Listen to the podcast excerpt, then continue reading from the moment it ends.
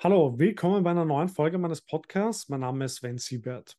In der heutigen Folge spreche ich mit Ronald Stöffele unter anderem darüber, ob uns eine schwere Rezession droht, wo er den Goldpreis in fünf Jahren sieht und warum für ihn Bitcoin digitales Gold ist.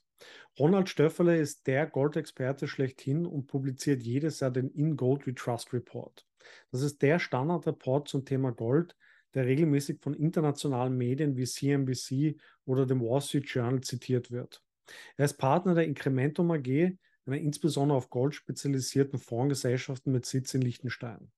Nach dem Intro geht's los. Viel Spaß damit.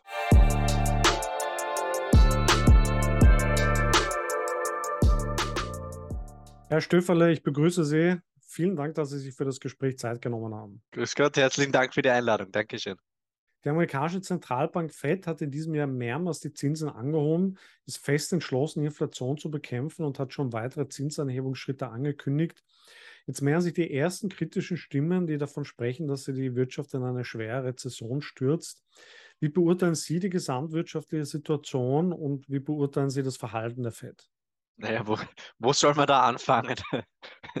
also die, die, die, die Gemengenlage, die wir aktuell sehen, ist, ist enorm, ich sage mal, aus, aus Sicht eines Fondsmanagers, aus Sicht eines Analysten ähm, extrem spannend, ja, extrem komplex.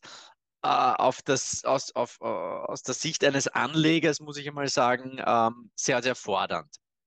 Ähm, wir haben jetzt eigentlich dieses Spannungsfeld zwischen einerseits Consumer Price Inflation, also Verbraucherpreisinflation. Inflation ist das zentrale Thema, im persönlichen Umfeld, im beruflichen Umfeld etc. Jeder redet von der Inflation. Und auf der anderen Seite sehen wir aber diese massive Asset Price Deflation. Also die, die Vermögenspreise sind heuer wirklich kollabiert. Ähm, nur eine Zahl dazu, äh, 60 Billionen wurden an den globalen Assetmärkten ähm, ähm, da quasi zerstört. Das ist natürlich nur Paper Wealth, ähm, aber dennoch, das sind 65 Prozent des, äh, der weltweiten Wirtschaftsleistung. Also das ist wirklich äh, enorm, was da nicht nur an den Aktienmärkten, sondern ganz speziell auch an den globalen Bondmärkten passiert ist und natürlich in den Krypto im Kryptobereich, äh, in den Rohstoffmärkten, ähm, äh, immer mehr auch im Immobilienbereich etc. Also dieses Spannungsfeld zwischen Consumer Price Inflation und Asset Price Deflation ist, glaube ich, ganz, ganz zentral für das Verständnis. Und die Federal Reserve versucht natürlich, ähm, diese, die Inflationsraten und vor allem auch die, ich sage mal, die Verankerung der Inflationserwartungen ähm, nach unten zu bewegen. Und das können sie eben ähm, nachdem viele Probleme von der Supply-Side kommen, also von der, von der Angebotsseite, nachdem wir uns ähm, de facto in einer Kriegswirtschaft befinden. Das hat mir übrigens gerade unser Elektriker bestätigt. Der hat gesagt, äh, er könnte unglaublich viele ähm, äh, Aufträge äh, äh, abarbeiten, aber er kann es einfach nicht, weil er die, die Teile nicht bekommt. Und deshalb versucht man eigentlich ähm, quasi die Nachfrage zu dämpfen. Man nennt das den Reverse Wealth Effect. Man versucht so über gefallene Assetpreise, die ähm, ähm, dazu führen, dass sich die, ähm, die, die, die Menschen weniger reich fühlen, speziell in den USA, und so eben die, ihre Konsum ähm, ihre Konsumaktivitäten einschränken. So versucht man ein Soft Landing oder eine milde Rezession herbeizuführen. Das klingt natürlich schon in der Theorie recht ähm, äh, äh, spannend, ja, und, und eigentlich verrückt. In der Praxis merken wir, glaube ich, im Moment, dass es einfach nicht funktioniert, denn wir haben in den letzten Tagen und Wochen wirklich unglaubliche Entwicklungen gesehen, nicht nur an den Bondmärkten, wo die Liquidität komplett ausgetrocknet ist, wo plötzlich ein absoluter Käuferstreik stattgefunden hat, wir haben das gesehen in, äh, in, in den Währungsmärkten und ähm, da eben im britischen Pfund äh, oder auch Pound Peso, wie es mittlerweile genannt wird. Ähm, äh, auch natürlich im japanischen Yen. Wir sehen das auch äh, mittlerweile im Corporate Bond Markt etc. Also da hat die Federal Reserve wirklich ähm, sehr, sehr viele Verwerfungen ausgelöst. Und meine, meine These ist jetzt eigentlich, dass die Rezession ähm, kommt. Wir befinden uns wahrscheinlich schon in einer Rezession in den USA, ähm, ganz sicherlich äh, in der Eurozone und China, naja, äh, immer ein bisschen schwierig. Die Zahlen sind äh, mit Vorsicht zu genießen. Aber ganz klar ist, es, es braut sich da etwas äh, Gewaltiges zusammen.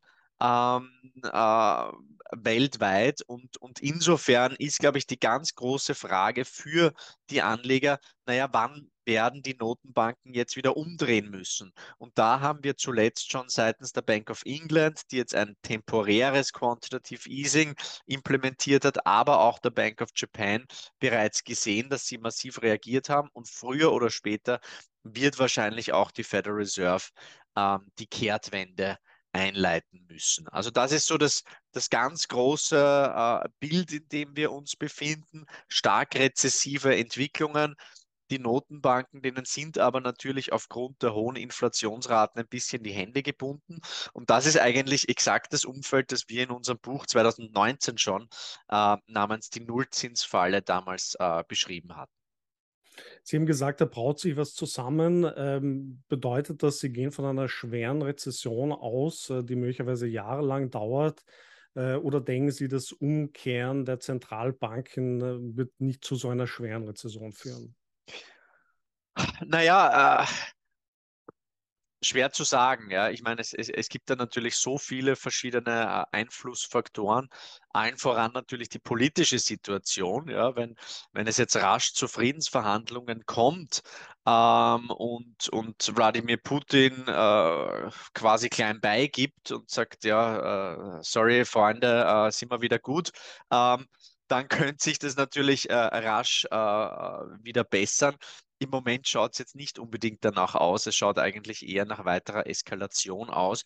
Und äh, ich glaube auch nicht, dass Wladimir Putin ein, ein guter Verlierer ist, ja, und, und auch eben so eine Niederlage äh, äh sich eingestehen würde. Also ich glaube, das ist ein, ein wesentlicher Faktor ähm, für die Energiemärkte. Hier haben wir zuletzt auch gesehen, ähm, eigentlich wirklich eine historische Entscheidung seitens der, ähm, der OPEC, die eben eine, eine Förderkürzung äh, um zwei Millionen Barrels pro Tag ähm, ähm, äh, angekündigt hat. Das ist natürlich auch eine gewisse Kampfansage. Das bedeutet einfach diese ähm, diese, diese Obergrenzen, die jetzt seitens der EU implementiert äh, werden sollen, die schmecken natürlich der OPEC äh, nicht unbedingt. Also da würde ich einmal von der, von der Energieseite, vom Ölpreis her, würde ich nicht unbedingt für eine rasche äh, eine rasche Entspannung äh, erwarten. Und dann muss man, muss man natürlich auch regional ein bisschen differenzieren. Ich, ich, ich, war jetzt selber zwei Wochen in den USA, habe dort zwei große Mining-Konferenzen besucht und habe schon den Eindruck, dass die Stimmungslage in den USA eine andere ist, eine, eine deutlich bessere ist. Ähm, klar, ähm, die Inflation ist ein Thema, aber wir sehen hier, dass die, die Inflationsraten vor allem die vorlaufenden, vorlaufenden Daten sich schon wieder ein bisschen abschwächen. Das heißt, ich glaube, in den USA haben wir die Höchststände bei den Inflationsraten jetzt einmal vorübergehend gesehen. Die Amerikaner sind natürlich auch, was Energie betrifft, weitgehend autark und es herrscht dort, ich würde mal sagen, ein bisschen ein anderer Unternehmergeist. Also ähm, da habe ich schon gemerkt, die, die Stimmung hat sich zwar eingetrübt und sie werden wahrscheinlich in die Rezession reinschlittern, ähm, aber ich würde mal sagen, sie werden auch wieder schnell rauskommen. Und das muss man natürlich der Federal Reserve lassen.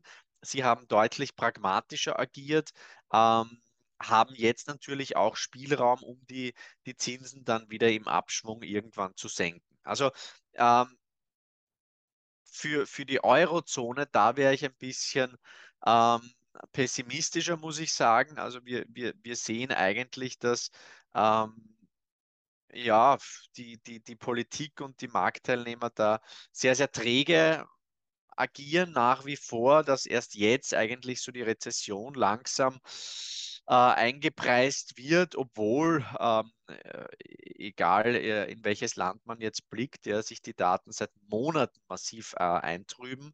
Ähm, wir sehen, dass natürlich die, die Energiepreisentwicklung für die europäische Industrie ein riesiger Faktor ist. Äh, die Politik möchte jetzt natürlich alles abfedern, aber ähm, äh, ja, irgend, irgendwer wird es dann doch zahlen müssen. Ja? Und ich sehe schon diese, diese Vollkasko-Mentalität, die wir uns eigentlich ähm, im Zuge der Corona-Krise angeeignet haben. Sprich, der Staat äh, kompensiert eigentlich alle meine Verluste, die ich habe, sowohl für die Privaten als auch für die Unternehmen. Ähm, äh, an die haben sich die Leute gewöhnt und deshalb, ich glaube, gab es auch keine große Diskussion ob da jetzt irgendwie so Obergrenzen für, äh, für Strom- und Gasrechnungen eingeführt werden oder nicht. Die Frage war halt nur, wie es konkret ausgestaltet wird. Aber ich, ich, ich glaube, diese Entwicklung, die führt natürlich auch dazu, dass auf der auf der Nachfrageseite und wenn es dann um Themen wie Energiesparen beispielsweise geht, dass da viel zu wenig passiert. Ähm, Preise sind natürlich immer ein Anzeichen für die Knappheit von, von, von Gütern. Und insofern halte ich es für den falschen Weg, dass der Staat uns da jetzt überall rausreißen will. Also insofern sehe ich da die Situation für, für Europa deutlich äh, negativer als, als, als für die USA. Ähm, China, wie gesagt, ist ein bisschen eine Blackbox, aber ich glaube, das ganz Zentrale, wenn wir uns die Kapitalmärkte anschauen, ähm, die Kapitalmärkte haben im Moment, die Preisen ganz klar eine Rezession ein. Ich glaube, Inflation ist jetzt für die Märkte, die in die Zukunft blicken, gar nicht mehr so das zentrale Thema. Da muss man nur auf die Rohstoffmärkte schauen, äh, Kupfer, andere Basismetalle. Man muss nur auf die ähm, Lumber beispielsweise, also Bauholz, äh, da erkennt man es auch sehr, sehr schön, wie stark die, die, die rezessiven Kräfte sind.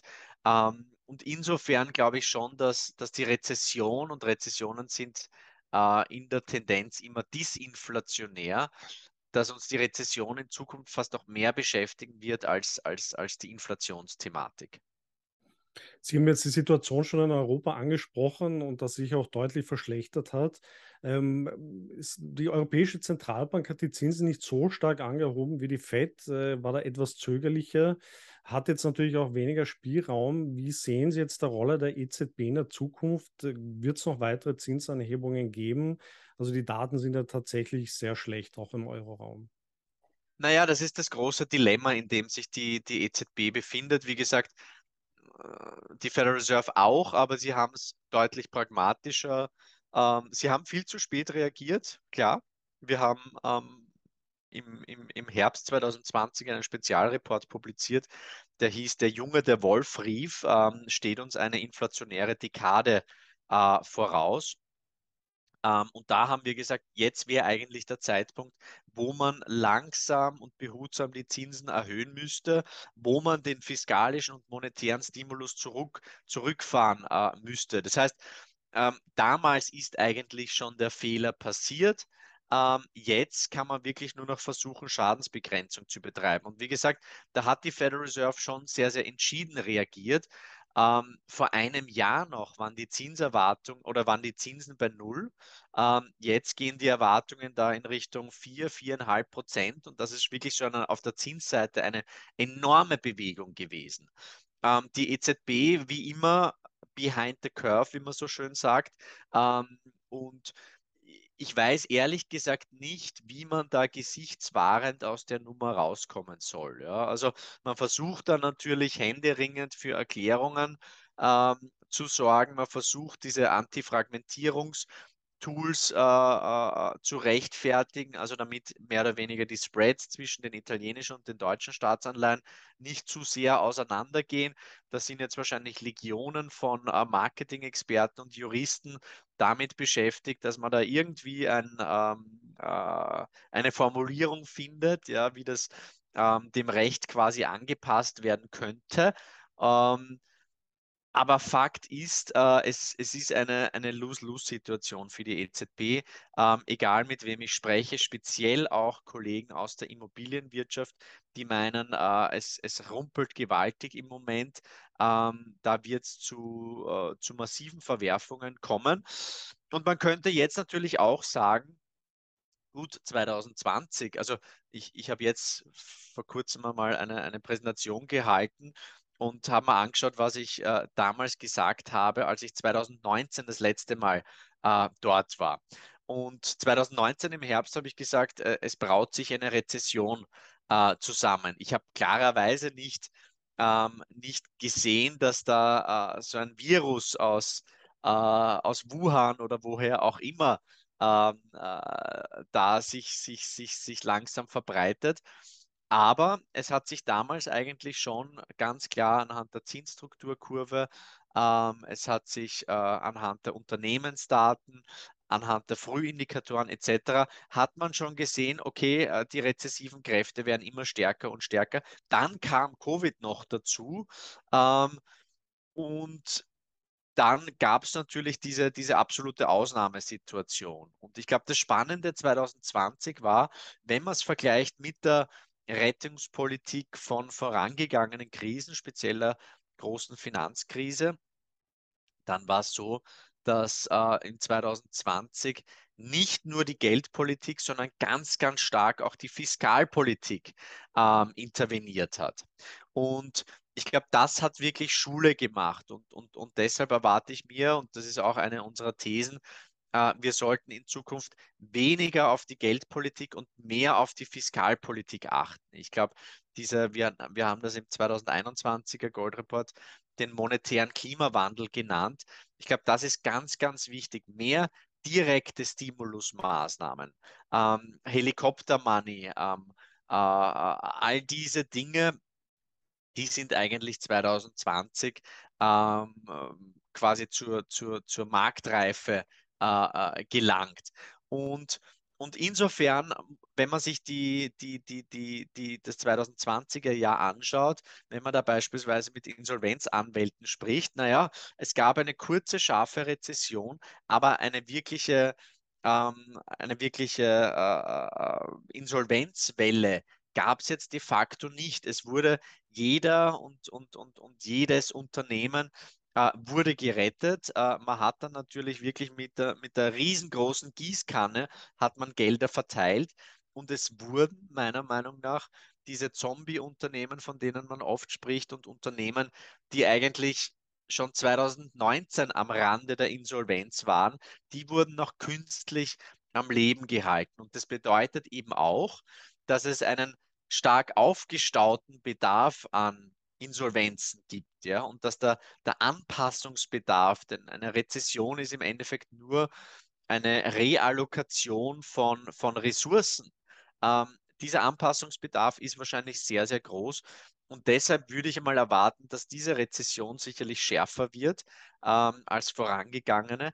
Aber da kann man sich auch so sicher wie beim Armen im Gebet sein ich kann mir nicht vorstellen, dass die Politik hier tatenlos zusehen wird. Ja? Also man wird wieder versuchen, diese Rezession mit sehr, sehr viel Steuergeld, mit frisch gedrucktem Geld etc. Ähm, zu verkürzen, zu entschärfen. Und das führt dann natürlich äh, weiterhin zu Ungleichgewichten. Also es ist ein bisschen so eine, wie soll man sagen, äh, so eine Spirale, in der wir uns befinden. Und ich sehe jetzt rein politisch gesehen nicht wirklich den Willen ähm, für eine, die Austrians würden sagen, so, so ein laissez-faire Ansatz, sprich man lässt die Krise einfach einmal zu. Das ist auch eine Bereinigung ähm, und dann starten wir von einem gesünderen Niveau wieder los. Hier sehe ich überhaupt keine äh, äh Tendenzen in diese, in diese Richtung. Kommen wir jetzt dazu, was das alles für Anleger bedeutet. Ähm, und zum, zu Ihrem Steckenpferd-Thema eigentlich Gold. Ähm, jetzt gilt Gold eigentlich als Inflationsschutz per se. Äh, jetzt haben wir die höchste Inflation seit Jahrzehnten und dennoch ist der Goldpreis in diesem Jahr eigentlich gefallen und jedenfalls nicht gestiegen. Was sind da die Gründe dafür? Naja, es kommt natürlich immer darauf an, ähm, in welcher Währung man es sich anschaut. Ja? Also für den Euro-Investor muss man sagen, hat Gold eigentlich als Inflation, Inflationsschutz perfekt funktioniert. Äh, wir sind jetzt knapp 8% im Plus seit Jahresbeginn. Auch für, für Investoren in Japan oder äh, in UK hat Gold wirklich funktioniert. Und das ist mir auch wirklich, äh, wirklich ein Anliegen, dass man nicht nur auf den Dollarpreis schaut, denn für uns, äh, wir verdienen unser, äh, unser Geld äh, auf Euro bzw. auf Schweizer Frankenbasis. Ähm, das sind die relevanten Preise für uns im Endeffekt und weniger der Dollarpreis. Ähm, und der Grund für die schwache Dollar-Performance, da sind wir jetzt minus 5%, ist natürlich, dass der US-Dollar durch die Decke gegangen ist. Und der Dollar wirkt da wie eine, wie eine Abrissbirne. Das hat natürlich massive Konsequenzen für die, ähm, für die Schwellenländer, für die Emerging Markets. Vielleicht nur eine Zahl dazu. Die Amerikaner sind für knapp 25 Prozent der weltweiten Wirtschaftsleistung verantwortlich aber 87 Prozent des Welthandels und ein Großteil der weltweiten Schulden sind eben in US-Dollar denominiert.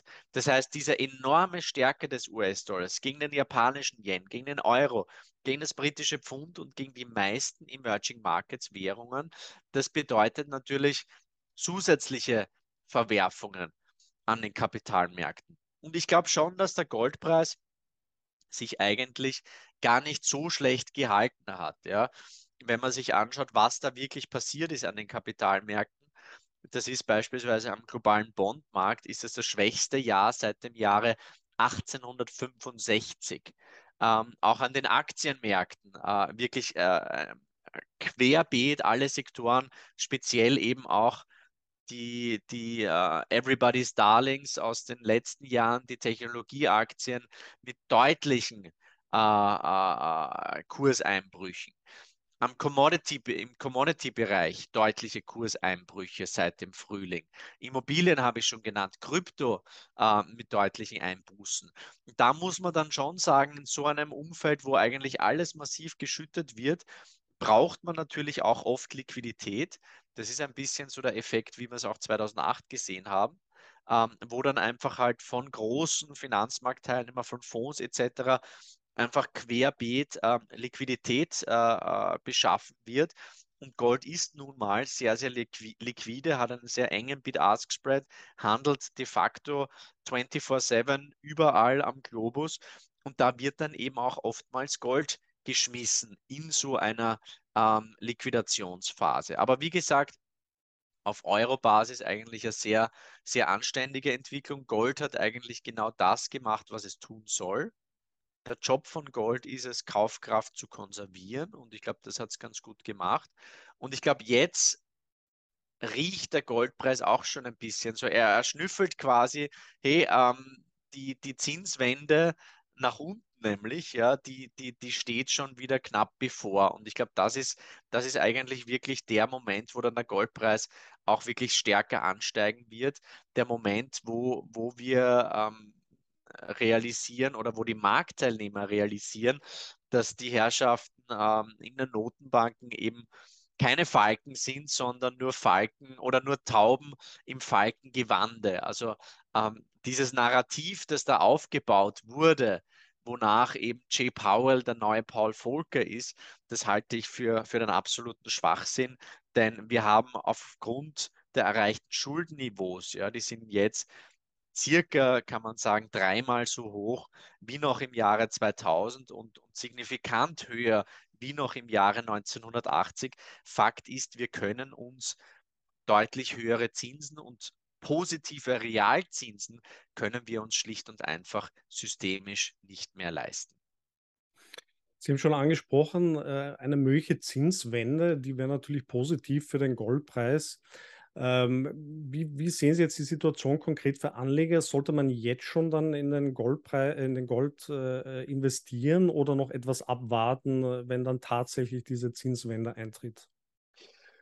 Ähm, ich, ich, würde mal sagen, bei Gold, so kurzfristige Timing-Geschichten sind immer natürlich mit Vorsicht zu genießen, auch, auch wenn man glaubt, äh, Fondsmanager und Analysten, die, die wissen es immer ganz genau. Äh, ich muss Ihnen sagen, so ist es leider nicht. Ich glaube, langfristig sind die Aussichten äh, hervorragend. Äh, ich würde mal sagen, so ein, ein sukzessives äh, Gold ansparen macht einfach Sinn. Ähm, da haben wir auch wirklich sehr, sehr viele Charts zu diesem Thema gemacht. Ähm, ich glaube, die wesentliche Frage, die man sich halt stellen muss bei Gold, ist einerseits einmal, was ist der Zweck?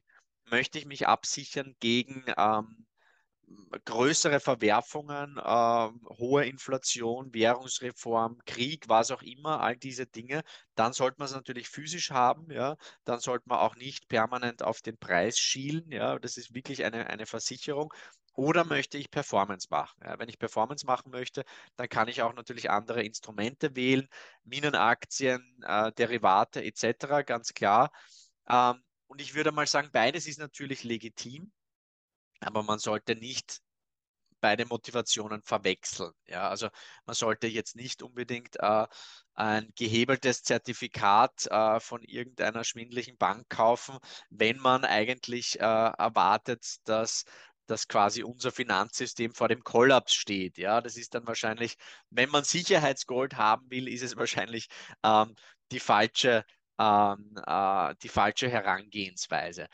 Auf der anderen Seite würde ich einmal sagen, jetzt, wenn man sich technisch anschaut, speziell eben den, den Commitment of Traders Report, ähm, der eben die Marktpositionierung abbildet, wenn man sich ein bisschen so die Sentimentlage anschaut, das Sentiment, also die Stimmungslage ist wirklich extrem negativ und das, obwohl Gold in vielen Währungen jetzt auf bzw. nahe seiner Allzeithochs ist. Ja.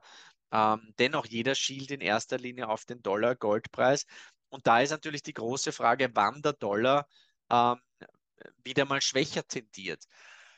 Er ist natürlich nach wie vor der, ähm, der, der, der, wie sagt man, der Einäugige ist der König unter den Blinden, ganz klar. Aber ich glaube schon, dass ähm, irgendwann einmal äh, auch die USA sagen werden, okay, der, die negativen Konsequenzen der Dollarstärke überwiegen jetzt. Es gab ja schon in den 80er äh, Jahren Plaza Accord Meeting beispielsweise nach einem ausgeprägten Dollar-Bullenmarkt. Ich kann mir gut vorstellen, dass wenn auch die, die, die Zahlen der international tätigen äh, äh, US-Konzerne, wenn die immer schwächer und schwächer reinkommen, ähm, denn die Stärke des Dollars oder die Schwäche der anderen Währungen hat natürlich auch Konsequenzen für die Unternehmen, vollkommen klar dann kann ich mir schon einmal vorstellen, dass, da, äh, dass man da versuchen wird, den Dollar ein bisschen runterzureden zumindest. Ja. Und dann muss man sich natürlich die ganz große Frage stellen, ähm, wie geht es mit der sogenannten De-Dollarization weiter? Denn ich glaube, 2022 haben wir ganz klar gesehen, die Welt hat sich aufgespalten äh, in zumindest zwei Blöcke. Ähm, und die Länder, allen voran Russland, aber natürlich auch ähm, China, wobei China jetzt ein bisschen so äh, da zwischen den, äh, zwischen den Stühlen ist. Äh, Indien, die Türkei, der Iran, äh, die Saudis beispielsweise. Also die sind da nicht so hundertprozentig äh, einordnbar, aber diese Länder haben natürlich auch ein veritables Interesse daran, nicht mehr nur noch im US-Dollar zu fakturieren, sondern eben auch die eigenen Währungen zu forcieren. Und zuletzt hat man es gesehen beim, beim SCO, also Shanghai Cooperation Organization Meeting, da sind 44 wirklich große Agreements abgeschlossen worden. Da geht es dann um Infrastruktur, da geht es um Zahlungsströme, um den Einsatz von Währungen, da geht es um äh, äh, wechselseitige Investitionsprogramme etc. Also da merkt man schon, dass einige quasi am Thron des US-Dollars immer mehr sägen, ja, und, und irgendwann kippt der Thron vielleicht. Ähm, und ich glaube, dem sind wir ein bisschen näher gekommen im heurigen Jahr. Auch wenn es so ausschaut, als wäre jetzt der, der, der, der, der Dollar allmächtig. Ich, ich glaube, ähm, der Dollar wird wahrscheinlich nicht aufgrund seiner Schwäche, sondern eher aufgrund seiner Stärke ähm, Probleme bekommen. Und, und dieser Dollar Squeeze, den wir jetzt gesehen haben, das könnte vielleicht so ein letztes, ein letztes Aufbäumen gewesen sein. Sie haben es angesprochen, der Dollar ist sehr, sehr stark im Moment. Äh, die Währungen weltweit kollabieren gegenüber dem Dollar und auch die Anleihen. Äh, was machen eigentlich die Zentralbanken? Ähm, kaufen die derzeit Gold äh, oder verkaufen sie Gold? Wie ist da die Situation? Naja, die Notenbanken in der westlichen Welt haben zumindest einmal äh, aufgehört, Gold zu verkaufen. Ja, also das haben wir in den, ähm, ja, in, den, in den 90er Jahren noch sehr, sehr stark gesehen. Ja, dann äh, Browns Bottom, also Gordon Brown, der war damals der, der, der Schatzminister in UK, der hat dann äh, einen Großteil der britischen Goldreserven wirklich zum allerschlechtesten äh, äh, Kurs verkauft im Jahre, ich glaube 1999. Und seitdem hat er natürlich das sogenannte ähm, äh, CBGA, also Central Bank Gold Agreement, hat dann für, Stabilis äh, für eine Stabilis Stabilisierung des Goldmarktes gesorgt. Und ähm, die westlichen Notenbanken sind jetzt eigentlich nicht mehr auf der Verkäuferseite, aber auch nicht großartig auf der Käuferseite. Wo wirklich die Musi spielt, wie man so schön sagt, ist sicherlich in den Emerging Markets. Die kaufen sukzessive zu. Ähm, das sind nicht nur asiatische Staaten. Äh, die Türkei hat massiv zugekauft in den letzten Jahren. Russland hat massiv zugekauft in den letzten Jahren. Ähm, die Saudis, Vietnam, aber eben auch ähm, Polen oder Ungarn haben zuletzt ihre Goldreserven massiv aufgestockt. Äh, also auch Länder innerhalb der Europäischen Union. Und das ist auch eine sehr, sehr spannende Entwicklung meiner Meinung nach. Und, und, und im Schnitt halten Währungs also, äh, im Schnitt sind die Währungs die Goldreserven seitens der Notenbanken im Moment bei 17,8 Prozent, also doch eigentlich eine relativ hohe Allokation. Und ich denke schon, dass, dass jetzt eigentlich ähm, auch die Entscheidung ich glaube am 26. Februar war es seitens der G7 und eben der EU, dass man da der, die russischen Währungsreserven äh, de facto für nichtig erklärt. Das ist natürlich schon auch ein bisschen ein Weckruf für viele andere Notenbanken, die jetzt vielleicht den Amerikanern nicht so wohlgesonnen sind, ähm, dass man sagt, okay, es kann eigentlich diese, diese Währungsreserven können quasi mit einem Schnipser von ähm, wie soll man sagen, von einem Asset zu wertlosen Papier gemacht werden. Und das ist wahrscheinlich auch ein bisschen so dieses Sanktions-Playbook, ähm, ähm, das die Chinesen, glaube ich, sehr, sehr genau studieren jetzt im Moment. Ja. Und das ist wahrscheinlich für Gold ein sehr, sehr starker Case, denn Gold ist nun mal äh, extrem liquide. Es hat kein Counterparty Risk. Das heißt, wenn man es einmal hat, dann ist man nicht mehr von den Versprechungen von irgendeiner anderen Nation abhängig. Ähm, die natürliche Inflationierung von Gold beträgt im Moment 1,6 Prozent. Also das ist quasi das Bestandswachstum ähm, von Gold. Das ist auch sehr, sehr stabil. Und insofern merkt man schon, dass hier die Notenbanken eigentlich immer wichtiger und wichtiger werden auf der Nachfrageseite. Und ich glaube, dieser Trend, der wird sich definitiv weiter fortsetzen. Wenn wir mal in die Zukunft schauen, äh, wo sehen Sie den Goldpreis äh, in fünf Jahren? Höher, deutlich höher. Ähm, wir haben ja im 2020er Report haben wir erstmals eine langfristige Prognose publiziert und da haben wir gesagt 4.800 US-Dollar ist unser langfristiges ähm, Kursziel. Ähm, das klingt jetzt nach wahnsinnig viel und das ist eben per Ende dieser Dekade, also bis 2030. Ähm, aber wir würden, wenn wir jetzt losstarten, wären das 14,4 Prozent, glaube ich, Compound Annual Growth Rate, also analysierte Wachstumsrate. Das halte ich für sehr, sehr gut möglich. Ähm, und ich glaube, Fakt ist, ähm, es gibt eine gewisse Rückbesinnung ähm, äh, hinsichtlich Gold. Ähm, wir merken auch, und da hat vielleicht auch die, die Bitcoin-Community einiges dazu beigetragen, dass viele Leute jetzt auch ein bisschen mehr wieder hinterfragen, was ist Geld, ja, woher kommt Geld, was ist gutes Geld, was ist hartes Geld, wieso gibt es eigentlich Inflation? Ist es jetzt nur, sind das nur die bösen Russen oder hat es vielleicht auch andere Gründe? Ähm, und ich glaube, diese, ähm, diese, diese, diese Entwicklung, die hat gerade erst begonnen. Und, und, und ich merke es in sehr, sehr vielen Gesprächen mit privaten, aber auch mit institutionellen Investoren. Ähm, da sind viele noch ein bisschen vorsichtig, was Gold betrifft, weil es eigentlich nicht das gemacht hat, was sie sich erwartet hätten. Ähm, aber ich kann mir gut vorstellen, wenn wir da wieder höher tendieren, dass sehr, sehr viel Kapital, das jetzt noch an der Seitenlinie steht, quasi das Spielfeld wieder betreten ähm, wird. Also insofern glaube ich, dass Gold auch weiterhin seine Rolle gut erfüllen wird, äh, die Kaufkraft erhalten wird. Ähm, ich glaube auch, dass, dass äh, wir haben im Bereich Bitcoin haben wir sehr, sehr viel recherchiert und haben auch zwei Fonds, die die klassisches physisches Gold eben auch mit Kryptos, ähm, teilweise in Cold Storage äh, Bitcoin kombinieren. Und ich glaube, das macht auch Sinn. Ich glaube, hier tut sich im Moment wahnsinnig viel an, an Innovation. Und deshalb glaube ich eben, dass der, der Bullenmarkt für Sound Money, wenn man so will, ja, der, der steht erst ganz am Anfang. Wenn Anleger jetzt größere Summen in Gold investieren möchten, wie sollten sie dies eigentlich am besten tun? Also Münzen kaufen, Goldbarren in Fonds oder ETFs investieren. Was wäre da Ihre optimale äh, Anlagestrategie?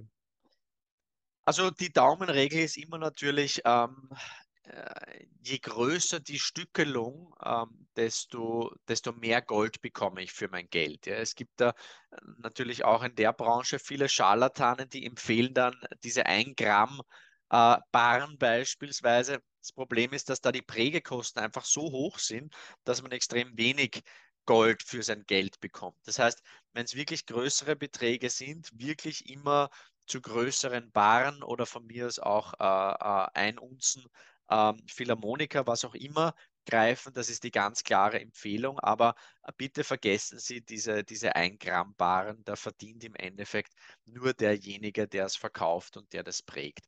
Ähm, ansonsten würde ich einmal sagen, ähm, die Lagerung ist natürlich ein Thema. Ähm, wo will ich es lagern? Will ich es innerhalb oder außerhalb des Bankensystems lagern? Will ich es zu Hause lagern? Dann gibt es natürlich wieder andere Risiken. Äh, da muss man es natürlich versichern. Ähm, dann würde ich jetzt auch nicht jedem äh, großartig erzählen, hey, ich habe gerade wahnsinnig viel Gold gekauft und ich lagere es zu Hause. Also da muss man dann schon noch ein bisschen ähm, vorsichtig sein. Und ansonsten würde ich mal sagen, was Zertifikate, diverse Derivate, Minenaktien auch betrifft, ja, das muss man sich dann halt im Detailfalle anschauen. Da würde ich dann aber sagen, wie gesagt, das ist dann eher sogenanntes Performance Gold. Das sollte man dann eben machen, wenn man sagt, okay, ich erwarte mir, dass der Goldpreis steigt. Dann kann man eben zu ETFs greifen, dann kann man zu Zertifikaten greifen, etc. Ähm, Minenaktien halte ich für sehr, sehr spannend auf, auf, auf diesem Niveau, war jetzt eben gerade in den USA, habe da mehr als 70 Unternehmen getroffen.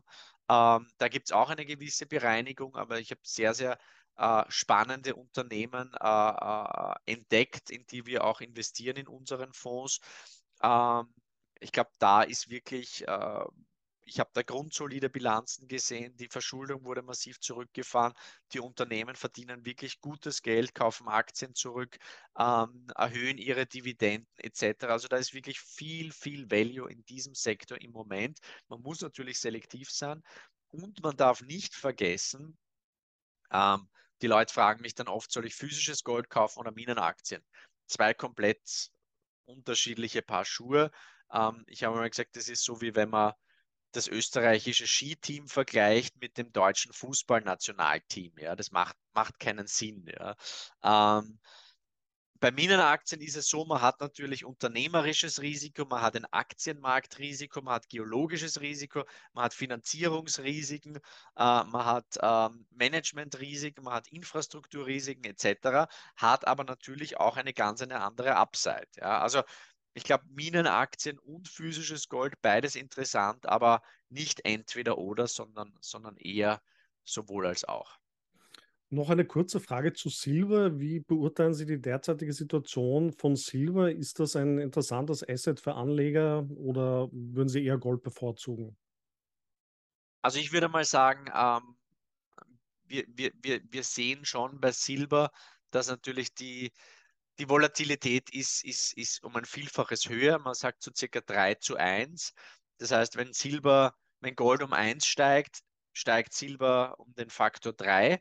Aber das Gleiche äh, eben auch nach unten hin. Ja? Und, und, und wir haben das in den letzten äh, äh, Monaten sehr, sehr schön leider gesehen. Die Volatilität ist enorm. Aber ich glaube schon, dass das Silber wo natürlich auch ähm, die industrielle Nachfrage eine wesentlich größere Rolle spielt als jetzt noch beim Gold selber. Bei Gold sind es knapp 10 Prozent, die wirklich konjunktursensitiv sind direkt. Beim Silber ist es knapp die Hälfte, kann man sagen. Ähm, deshalb hat natürlich Silber stärker gelitten unter diesen, äh, dieser Eintrübung der Konjunktur. Ähm, aber ich glaube schon, dass äh, wenn Gold sich jetzt stabilisiert haben sollte, wovon wir ausgehen, dass dann Silber eine ganz gute Idee sein könnte. Ähm, ich würde aber nicht den Fehler machen, und das machen viele im Silbercamp, zu glauben, dass er sich komplett emanzipieren kann. Ja? Also dass, ähm, dass sich Silber jetzt vom Gold abkoppeln kann, das glaube ich nicht. Ich sehe Gold, ich sehe Silber einfach auf ein bisschen so Gold mit Leverage quasi. Aber wie gesagt, man muss die Volatilität äh, vertragen, man muss die Volatilität verstehen. Wenn man das tut, dann kann Silber auf dem Niveau natürlich auch eine, eine interessante Idee sein. Es kommt noch dazu, dass die, die grüne Nachfrage immer mehr zum Faktor wird, ja, Photovoltaik und viele andere äh, neue Technologien, die, die eben massiv auch Silber benötigen. Ähm, das kommt noch ein bisschen als zusätzlicher Treiber hinzu.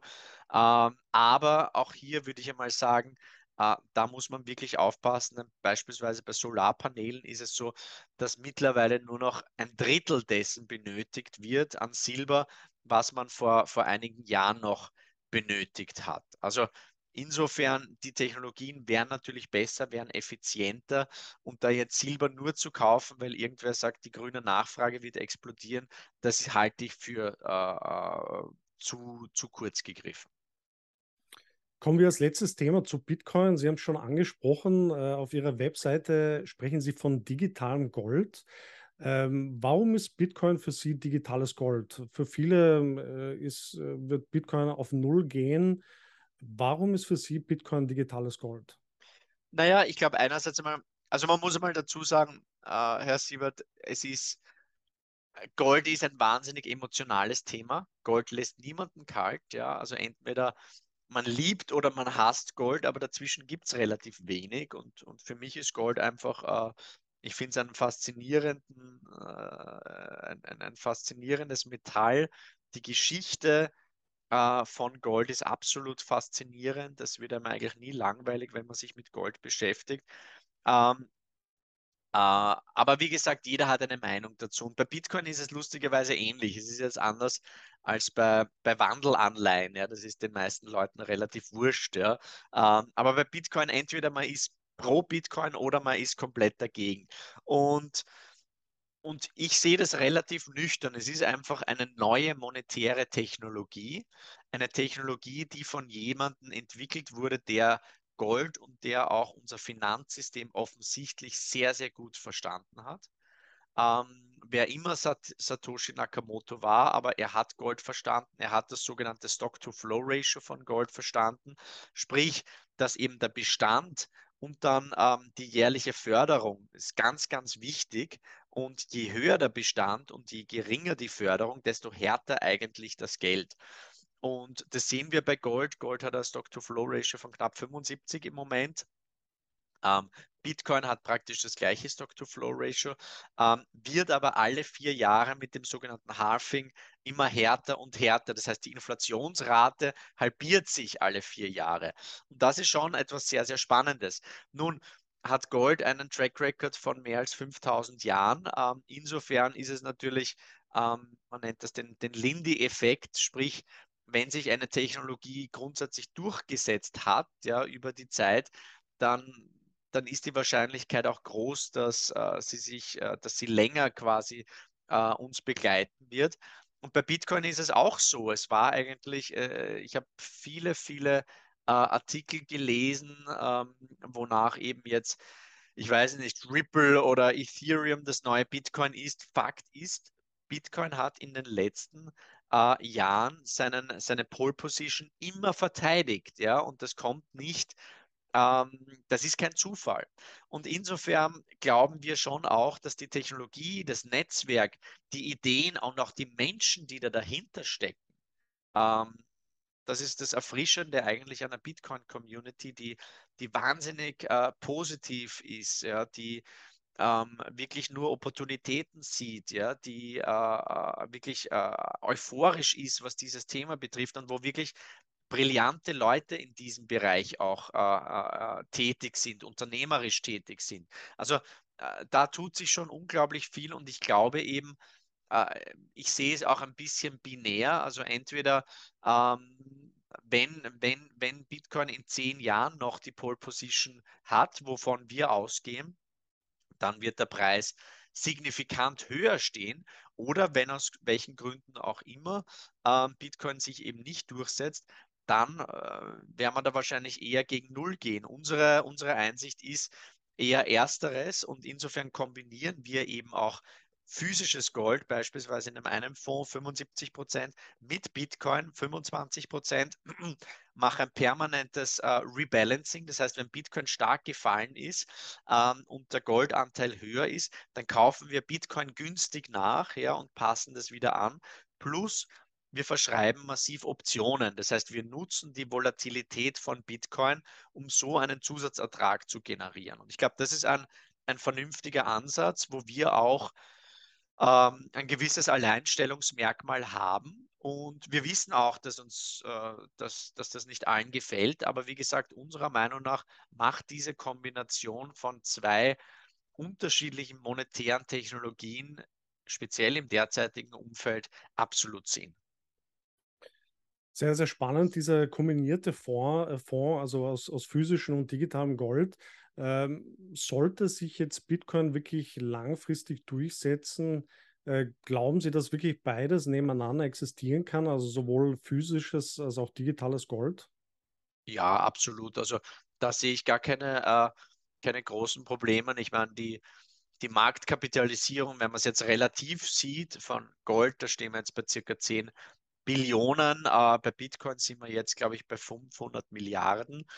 Also das ist, wenn man es relativ sieht, äh, das drucken die Notenbanken äh, in wenigen Monaten. Ja, also diese, diese Dimensionen, wenn man es jetzt vergleicht mit dem globalen Anleihenmarkt, mit dem Aktienmarkt etc. Ich habe es vorher schon gesagt, 60 Billionen sind allein 2022 an den Assetmärkten verpufft.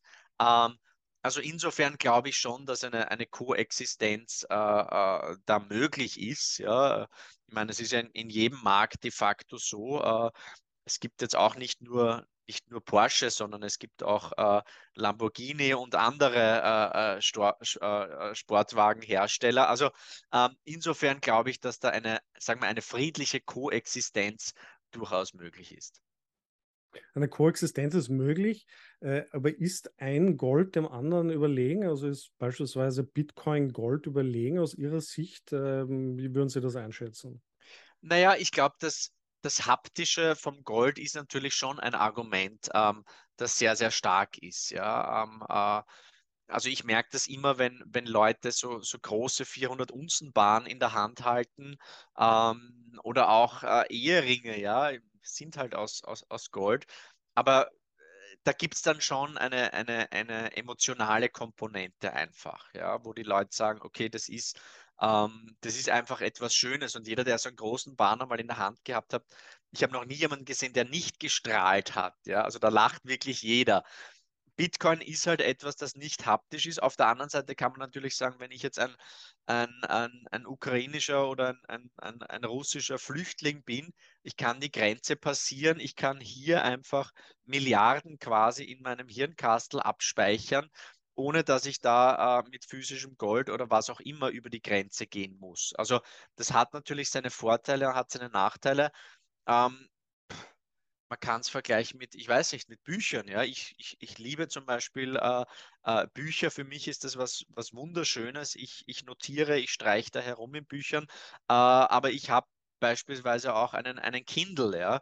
Ähm, wieso nicht beides? Aber ich weiß, es gibt genügend Leute, die lesen nur richtige Bücher und nur im Kindle. Ja? Also ich glaube, das wird schon ähm, diese Vor- und Nachteile, die ergänzen sich durchaus. Ähm, man darf nicht vergessen, Konkurrenz belebt den Markt. Ich merke das auch ähm, im Goldbereich, wo es wirklich, äh, wo viele darauf reagieren und sagen, okay, wir müssen uns jetzt ein bisschen äh, Gedanken machen, wie wir Gold für unsere User ähm, spannender machen können.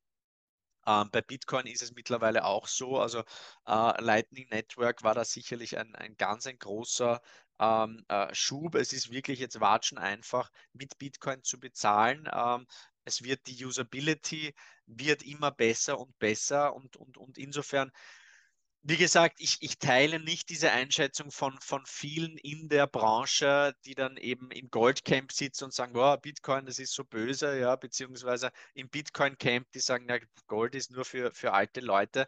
Ich finde es als eine Konkurrenz. Ich finde es komplementär. Ich finde, es belebt den Markt. Ich finde, es finden find schöne Diskussionen statt ähm, zwischen Bitcoinern und, und, und, und Goldvertretern. Und also ich sehe das sportlich, ja. Ähm, äh, und, und, und ich glaube, das Schöne bei Konkurrenz ist ja, dass im Endeffekt ähm, äh, der User, der Konsument profitiert davon in Form von besseren Preisen bzw. besserer Leistung. Also insofern kann man die, die Konkurrenz, glaube ich, nur begrüßen. Leider müssen wir langsam auch schon zum Ende kommen. Äh, Sie sind auf den verschiedenen Social-Media-Kanälen sehr aktiv. Äh, wo kann man Sie denn überall finden und Ihnen folgen? Also nicht auf TikTok, nicht auf Tinder, äh, auf Facebook äh, auch nicht wirklich. Ich bin auf Twitter sehr aktiv, wo ich viele Charts poste. At Ron Stoeferle. Ähm, da schreibe ich doch, doch einiges. Einerseits einmal so meine Einschätzung ähm, bezüglich der Makrosituation, aber es darf auch ab und zu ein bisschen lustig sein. Auf LinkedIn poste ich äh, alle ein, zwei Tage etwas und ansonsten können Sie natürlich auf unsere Homepage schauen, incrementum.li beziehungsweise da finden Sie alles zu unseren Fonds, zu unserer Vermögensverwaltung, zu unserem Research und dann eben auch die Website von unserem In Gold We Trust Report. Den publizieren wir ja seit 15 Jahren einmal pro Jahr, diesen Wälzer. Ähm, finden Sie alles komplett kostenfrei in goldwetrust.report. Sie müssen sich nicht registrieren, Sie können alle unsere Publikationen äh, komplett kostenfrei runterladen. Das ist ein bisschen unser Beitrag zur Financial Literacy, sagt man so schön auf Englisch, aber zur, zur finanziellen und zur monetären Aufklärung und zur Weiterbildung. Herr Stöfferle, herzlichen Dank für das spannende Gespräch. Äh, hat mir große Freude gemacht. Ich hoffe auf baldige Wiederholung äh, und wünsche Ihnen alles Gute. Vielen, vielen herzlichen Dank, Herr Siebert. Alles Liebe. Machen Sie es gut. Wiederschauen. Dankeschön.